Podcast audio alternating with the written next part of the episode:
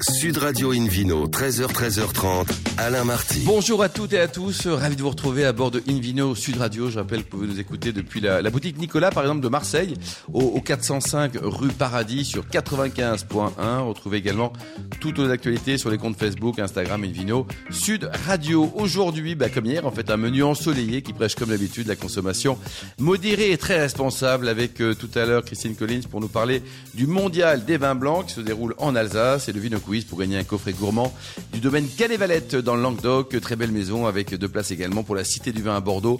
Vous allez vous régaler avec notamment le, le musée, le parcours immersif, des dégustations, des boutiques, des restos. Bref, 100% bonheur. À mes côtés, comme hier pour nous accompagner, Hélène Pio, chef de rubrique au magazine Régal. Bonjour Hélène. Bonjour. Vous bonjour à avez bien tous. fait la fête hier soir ou était- vous Ah, super. raisonnable Franchement, on a dansé sur les tables. Oh là, et David Cobold, le cofondateur de l'Académie des vins et spiritueux. Bonjour, David. Alors pour commencer cette émission, Invino Sud Radio a le plaisir de recevoir Guillaume de Moulin, qui est propriétaire de ce château de Trinquevedel, c'est ça? Bonjour Oui, Guillaume. exactement. Alors Bonjour à tous. vous êtes où dans le Languedoc, dans la vallée du Rhône Par contre, c'est très grand la vallée du Rhône. Oui, on est tout au sud de la vallée du Rhône. En fait, on, on peut dire qu'on est un peu le cul entre deux chaises parce qu'on est au sud de la vallée du Rhône et euh, on est tout au bout du Languedoc, euh, collé contre euh, le Vaucluse. Alors vous êtes euh, 100% issu d'une famille de vignerons. Il y en a partout chez vous des vignerons, non? Il y en a pas mal, ouais. Il y en a pas mal. De, de, des deux côtés. les aïeux, tout ça, papa, maman, les grands-parents, Ouais, Les chez- arrière-grands-parents même. les les arrière-grands-parents. Du côté paternel, euh, c'est mon gra- arrière-grand-père qui a acheté le château de Trinquevedel en 1936. Mais aussi du côté maternel, j'avais un, un grand-père qui était vigneron sur la commune d'à côté de Tavel, qui, euh, qui est Rocomore, et il produisait du Lirac. Hélène, c'est une Et belle région Hélène. hein Absolument. Et c'est l'arrière-grand-père qui a euh, acheté le domaine. C'est l'arrière-grand-père qui a acheté le domaine, donc en 36, et qui a fondé... 1900, hein 1936, oui, oui, ça aurait pu être 1800, mais c'est 1900. Et euh, il a replanté tout le vignoble pour essayer de, de produire des, des beaux rosés de Tavel. Alors, est-ce que ça s'appelait déjà Trinquevedel à l'époque? Parce que je, qu'est-ce que, est-ce que ça veut dire quelque chose, Trinquevedel Trinque, on a bien une idée, hein, mais Vedel. Bah, Oui, Vedel, un peu pieux, un apparemment. Vedel. C'est Monsieur Vedel qui trinquait. Ben justement, c'est ce que je voudrais savoir. Ça aurait été une belle histoire, mais c'est pas non. vraiment ça. En fait. Ça vient de l'occitan. Trinque, trinque, ça veut dire euh, trancher, euh, couper, et vedel le veau. Ah. Et donc, euh, Ah, ça serait un ancien abattoir. C'est un abattoir. Voilà. Ah, c'est, beaucoup Donc moins rigolo moins, que ce que j'imaginais. c'est moins glamour. ouais. Ça, ça. ça permet de faire des rosés assez, assez profonds en couleur. Et puis des, des vins véganes, je suppose, avec un ancien abattoir. C'est moins Oh là là. vegan que prévu, mais. Mais Ouais, on ouais. parle de la couleur, tiens, c'est une bonne idée ça, David, parce que c'est vrai Ah que oui, les rosés aujourd'hui en France, ils sont pas rosés, ils sont blancs, dites-nous là. Et là, les vôtres, ils sont vraiment rosés. Enfin, Ah, enfin, les mauvais sont blancs, les bons sont rosés. À. Tavel, en tout cas, ils sont presque rouges. Oui, tout à fait. Et ça vient de notre histoire, en fait. On n'est pas vraiment à la mode par rapport au rosé qui se fait aujourd'hui. Tant mieux. Vous assumez? Oui, tout à fait. Bon. Ouais, ouais, tout à fait. On a une histoire, on veut la garder. Et euh, ça vient en fait euh, vraiment de- d'il y a très longtemps. On était considérés plutôt comme des rouges clairs et des, ou des clairés ou des clarés, comme on peut les entendre. Mm. Et en fait, on est des rosés de macération. Donc, dit, qui dit macération dit un peu de Et couleur. alors, David Cobol, alors au niveau du goût, parce qu'on est influencé par la couleur, quand on goûte à l'aveugle un, un rosé vraiment rosé comme, comme, comme ceux de Guillaume, ou alors un, un- un rosé de Provence, là, super clair, est-ce qu'on peut savoir si s'il est foncé ou pas, juste en, en le dégustant? Alors, je ne dis pas que c'est systématiquement possible, mais, mais la tendance est qu'il y a plus de saveur et peut-être une pointe de tannicité qui vient de la macération des peaux. Donc à l'aveugle, on pourrait dire plutôt clair, plutôt pas clair. Oui, oui, oui, Ouais. en général. Et, ensuite, on n'a pas, avec ce système de macération, ces arômes un peu chimiques qu'on a dans les rosés. Donc le euh, goût est différent volontairement. Oui, oui, oui, il y a une différence marquante. Alors, moi, moi, je peux expliquer d'une manière assez simple et basique le, succès des rosés clairs.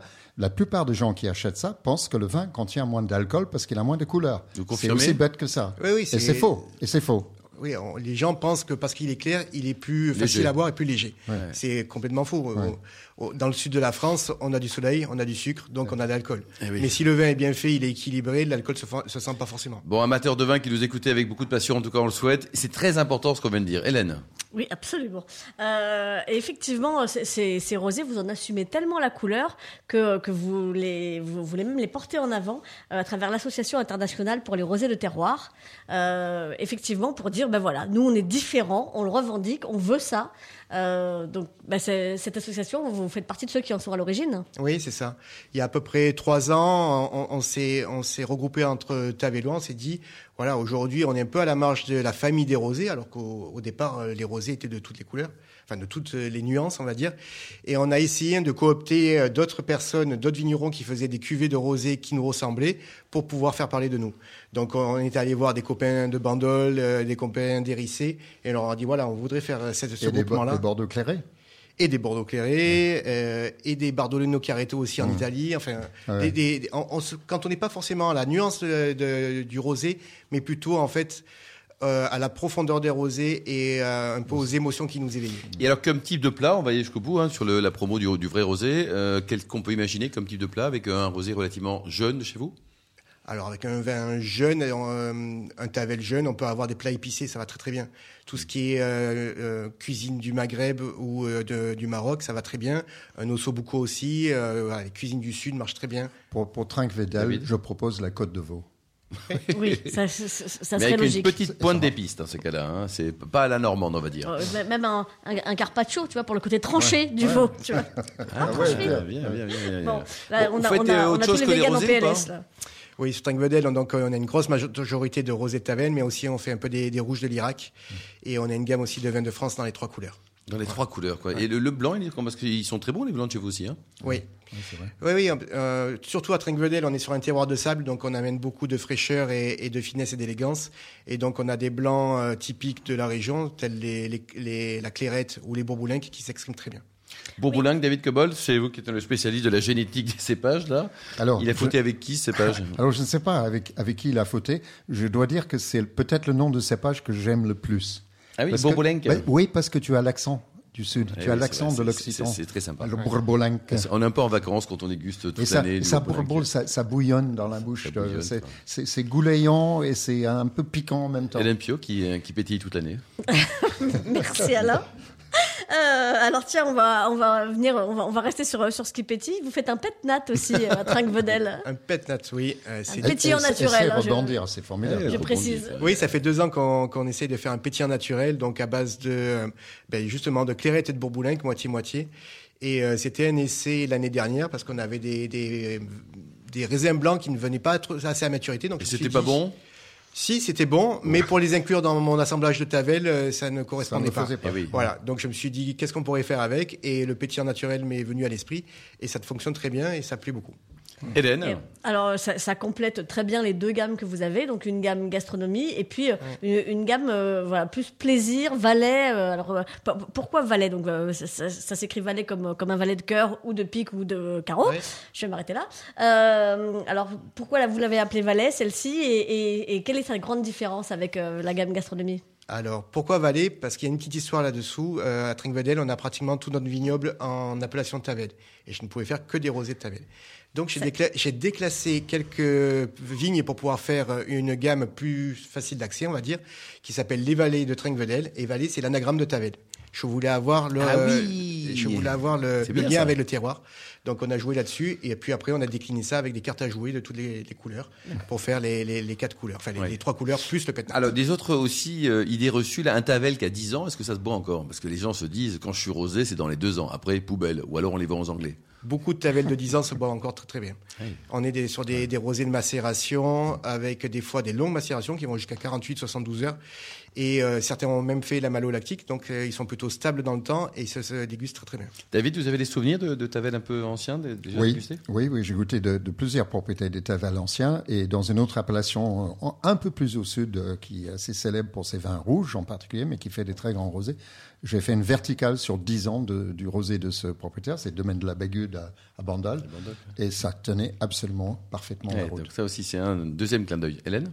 Et puis, euh, puis ça marche très très bien en, en cuisine puisque vous avez lancé le championnat des petits farcis. J'adore l'idée. Oui, oui, oui. L'année dernière, on, a- on s'est dit euh, pour associer euh, le Tavel à la gastronomie, on a lancé le championnat des petits farcis avec les restaurateurs euh, du, euh, du coin, même sympa, euh, ça. parisiens.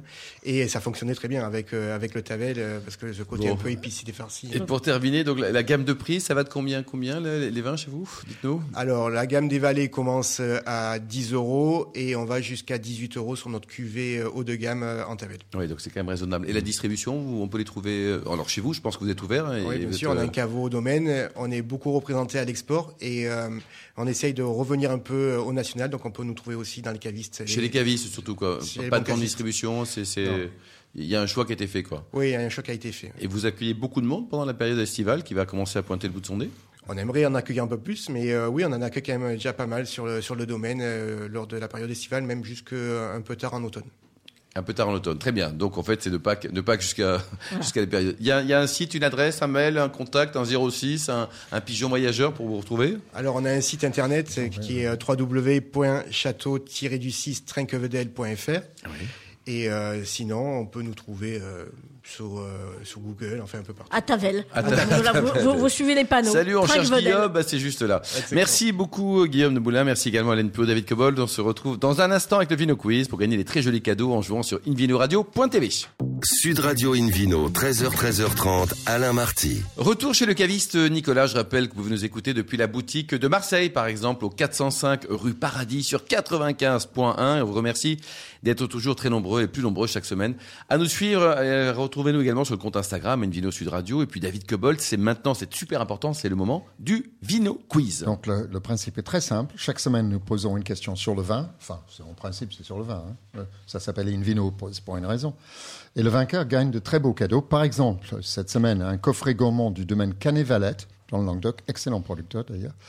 Et deux places pour la Cité du vin à Bordeaux. Je l'ai visité ou revisité pour la 15e fois, je pense, récemment. C'est toujours aussi Ah, c'est merveilleux, quoi. Belle, belle Voilà, aventure. Plein de choses à voir. Alors, que signifie le nom de château Lastour? Dans Louis de Faramond, on est le gérant. Réponse A, les toits. Réponse B, les murs. Réponse C, les tours. C'est vachement difficile. hein. Oui, c'est dur. Bon, bon. Et alors après, comment on fait, David? Alors, on, on répondait rendez-vous toute la semaine sur le site invinoradio, tout attaché, point .tv, et allez à la rubrique Vino Quiz. Les gagnants sera tirés au sort parce que euh, les bonnes réponses, je pense qu'il y en a quelques-uns. Merci beaucoup, David Cobold. Invino Sud Radio a le plaisir d'accueillir une nouvelle invitée, Christine Collins. Bonjour, Christine. Bonjour. Alors, avant de parler de, de, de l'historique, hein, de ce mondial des vins blancs, un mot sur, sur vous. Vous êtes qui? Alors en fait, euh, je suis l'organisatrice du Mondial des vins blancs, passionnée par les vins. Euh, en fait, euh, j'ai commencé euh, le Mondial des vins blancs il y a 25 ans avec un concours qui s'appelait euh, Riesling du monde, Eh oui. puisque je suis alsacienne. Ah, ça s'entend. Très joli accent, n'est-ce ah pas, oui, Pio hein. Vous adorez l'accent alsacien. Ah, moi, je suis très très fan, forcément. Alors, racontez-nous un peu, Christine. Tout débute il y a 25 ans, c'est ça? Tout débute il y a 25 ans, donc le siècle dernier. Voilà, Ouais. donc euh, Strasbourg événement, le Palais des Congrès, Parc des Expositions de Strasbourg a décidé d'organiser une animation pour le salon euh, EGAST, salon professionnel de la gastronomie. Et on me demande d'organiser un concours des vins, tout autant euh, au même titre que le concours des bouchers, des pâtissiers, des boulangers à Egast. Il leur manquait juste un concours de vin. Et ils disent euh, pourquoi pas Riesling, Riesling du monde. Alors ça fait euh, très alsacien au départ, Oui, puisque c'est du évidemment monde, hein. ce cépage est très euh, très en place chez nous en Alsace, mais en fait on le trouve partout dans le monde ce cépage. Et en fait c'est comme ça que ça a commencé. C'était vraiment euh, euh, vraiment bon enfant. Une animation, mais ça a eu un succès immédiat. Euh, on a eu des Riesling allemands, on a eu des Riesling euh, du Luxembourg, de Suisse, euh, D'Autriche. d'Autriche aussi, oui, D'Australie, absolu- De l'État de absolument. Washington, de New York. Absolutely. oui, tout à fait. Et donc, en fait, on a eu huit pays au départ. Et euh, Ce qui est pas des mal déjà jurys, pour un premier des salon. jurys du, mo- du monde entier aussi, mais des jurys qui venaient euh, de, de l'autre côté euh, du Rhin, euh, des Allemands, des Suisses, des Luxembourgeois, mais également des Hongrois qui, qui venaient à Strasbourg pour, euh, pour, euh, pour visiter, évidemment. Alors, les Hongrois, est-ce qu'ils crachaient? Alors, que- euh, Non, c'est une, question- c'est une question qui est liée à une expérience Parce que demain, personnelle. rencontrer Une un lama, un lama hongrois Bah, lo- lors d'un d'un autre concours qui euh, porte le, le nom d'une ville légèrement au nord de, de votre région, euh, j'avais dans mon jury, j'étais président d'un- d'une des jurés, d'un des jurés, et il y avait un Hongrois qui refusait de cracher. Et j'étais obligé, après 45-20, de l'exclure de la salle. Parce qu'il commençait à être totalement incohérent dans ses, ses paroles et dans ses écrits. Euh, Donc, euh, Alors- il faut, faut qu'il y ait une règle quand même. Oui, alors en fait, euh, des copains chez les Hongrois, David. hein je vais vous dire, chez nous, oui, il a recraché. Ah, bah, très bien. Et en fait, il était clair du premier au 45e vin. Génial. Donc c'est crédible. C'était parfait. Hélène. Alors, ce, concours, euh, au fil de, de- de 25 ans, voilà, a, a connu un énorme développement. Aujourd'hui, vous avez 12 catégories. On est, on est très loin du seul. Euh, on va les citer. Chardonnay, Chenin, Gewürztraminer, Muscat, Pinot Blanc, Pinot Gris, Riesling, Sauvignon, Sylvaner, Vionnier, et puis autres cépages blancs. ah oui, et assemblage blanc. Par Alors, exemple, Landelel. par exemple, par exemple, Absolument, dont, ouais. dont nous avons parlé récemment. Alors en fait, euh, autre cépage blanc. C'est le fourre-tout, ça. Hein C'est en fait, euh, c'était surtout parce que j'avais beaucoup de demandes de, de vignerons euh, du monde entier qui disaient mais euh, nous on, on ne se sent pas concernés par euh, les différents les cépages très euh, disons euh, très connus. On a des cépages autochtones, on voudrait pouvoir les présenter, les faire connaître. Je dis ben voilà, c'est c'est li- c'est l'idée aussi de s'ouvrir, d'être une une plateforme de connaissances aussi dans ce dans ce dans ce concours. Donc pourquoi pas les cépages et ensuite les assemblages? C'est pareil. C'est-à-dire qu'en fait on a on a on a envie de faire connaître ça et le vigneron il a envie de présenter des cépages et des assemblages parce que c'est ça Et passion. ça rentre dans la catégorie divers. Assemblage blanc. Assemblage blanc. David Cobol, que- est-ce qu'il y a beaucoup de, de salons, de, de dégustation, de concours aussi, euh, dédiés, alors pourquoi pas au vin rouge ou au vin rosé, et là au vin blanc Alors, avec il y a une- toute une série de, de- de concours qui sont dédiés à un cépage. hein. Euh, concours mondial de, de chardonnay, de pinot noir, etc. Donc euh, ça, ça, la thermothèque par le cépage, oui. Euh, concours mondial de sauvignon blanc, enfin. Mais ça, en ouais. général, c'est les cépages les plus connus. Donc, je trouve très intéressant votre idée et bienvenue euh, d'inclure tous les cépages blancs. Donc, en fait, ça devient un concours des vins blancs. Et alors comment ça marche? Il y a un jury, ça se fait entre copains, c'est des pros, des particuliers Alors, c'est euh, Très sérieux. C'est très sérieux, très très sérieux. En fait, on est le seul concours au monde. sérieux. Le Ça, Ça va être cool pour les le autres. hein. seul, mais le seul mais- concours au monde entièrement dédié à toute la diversité des vins blancs Ouais. et sous le patronage de l'OIV Donc, l'Office international de la vigne et du vin. Et sous le. En fait, nous sommes également membres de la fédération Vinofed, donc une fédération qui rassemble une quinzaine de, de D'accord. concours. Alors comment ça marche? Donc je suis euh, producteur de vin hongrois, par exemple, un grand copain de David Cobol. Je vais vous envoyer une bouteille, vous me faites payer. au- euh, je suis dans une catégorie. euh, comment ça se passe? Je vous fais payer. C'est bien. c'est c'est normal Je parce qu'il y a du payer. boulot derrière. Entre Il y a 108 tout et ça 120 euros TTC par échantillon Donc, C'est présenté. raisonnable. Oui, alors on fait présenter. Donc l'échantillon, c'est trois bouteilles. La première bouteille De pour la, de- du, dégustation. du même cépage donc. Même Du même cépage. vin. Oui, du même Du vin. vin. même vin. Un échantillon, c'est trois, trois bouteilles. Première bouteille, c'est pour le concours, pour la dégustation. Deuxième bouteille, en cas de défaut, parce que dès qu'un de nos jurys décèle le moindre défaut, Normal, la bouteille on va. donne Ouais. une deuxième bouteille à la dégustation. Et la troisième bouteille reste en stock au Palais des Congrès euh, pour euh, des raisons euh, de Contrôle. de contrôle. Vous Contrôle, avez ouais. complètement raison. C'est la répression des fraudes qui peut venir faire des contrôles. Ça arrive très très peu. Pour voir si, par exemple, le, vigneron en question ne met pas sur le marché une autre cuvée avec le même nom, mais et en changer la cuvée? Euh, Absolument. Pour, pour qu'il y ait une vé- vérification de la Et après, les, les meilleurs ont une médaille, c'est ça? Pardon Les meilleurs ont une médaille les médailles, alors les 30, on, on a le droit de, de donner 30% de médailles. Dans les règles de l'OIV, c'est ça aussi. C'est très strict, 30% de médailles. Donc sur euh, 1000 échantillons, vous avez euh, 300 échantillons qui auront David médaille. parce qu'il y a d'autres concours, on va peut-être Oui. pas citer, ou peut-être qu'on va citer d'ailleurs, où là, il y a 100% des gens qui présentent qui gagnent. Hein. Non, non, non, ça je ne connais pas. Hmm. Par contre, le- la règle de 30 maximum, hein, il ne faut pas dire qu'il il faut donner 30%. Ouais, c'est maximum Abs- 30. maximum, oui. Il ne faut pas dépasser 30. Euh, non, ces ces concours-là sont tout à fait sérieux. Ils sont d'ailleurs administrés euh, d'une manière centralisée. Il y a un protocole et qui doit être respecté. Donc, dégustation évidemment à l'aveugle avec des gens. Alors, est-ce que les jurés sont tous professionnels ou vous acceptez des amateurs? Alors, il y a, tr- il y a majorité de professionnels. Mhm. Des amateurs, euh, non. Euh, ce sont surtout euh, des personnes qui sont des personnalités dans le, dans le monde du vin. Mais quoi, des, des cavistes, des, Des cavistes, sommeliers, euh, des- on a des journalistes spécialisés Journalistes. aussi, euh, on a euh, vraiment des... des, des- bon, Est-ce que c'est bénévole ou pas? Parce que c'est du boulot ça aussi. Est-ce que les, les- Ouais, les jurés sont payés ou pas? Non, ils ne sont pas payés. D'accord. Ils viennent par passion du vin, parce que ça, euh, le, le mondial des vins blancs, c'est quelque chose de tellement spécial. Ils viennent par passion Les aussi. concours qui, payent, euh, les jurés sont en Angleterre. En général, c'est Decanter, c'est Wine and Spirit. Ce qui se discute aussi parce que c'est un, c'est un vrai job. Hein, Bah oui, boulot, et hein. c'est du temps passé. Absolument, il faut oui. aller loger à Londres aussi. Et pour hein, terminer, donc le- la prochaine édition va se dérouler quand?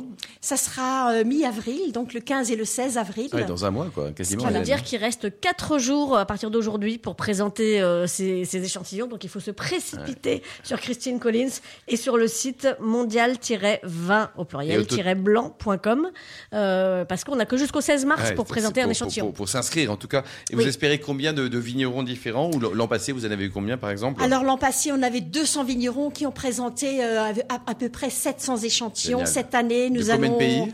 Pardon De de, combien de 20, pays? De 20 pays. De 20 pays. 200 vignerons de 20 pays, ça, c'est bien, on comprend. Oui. Et donc cette année, l'objectif, c'est de faire mieux ou de faire euh, aussi bien, Oh, on va dire? Bien sûr qu'il faut faire mieux. Mais euh, en fait, on, justement parce qu'on a le 25e anniversaire du concours, Ouais, moi j'aimerais que ce soit ouais. 25 pays.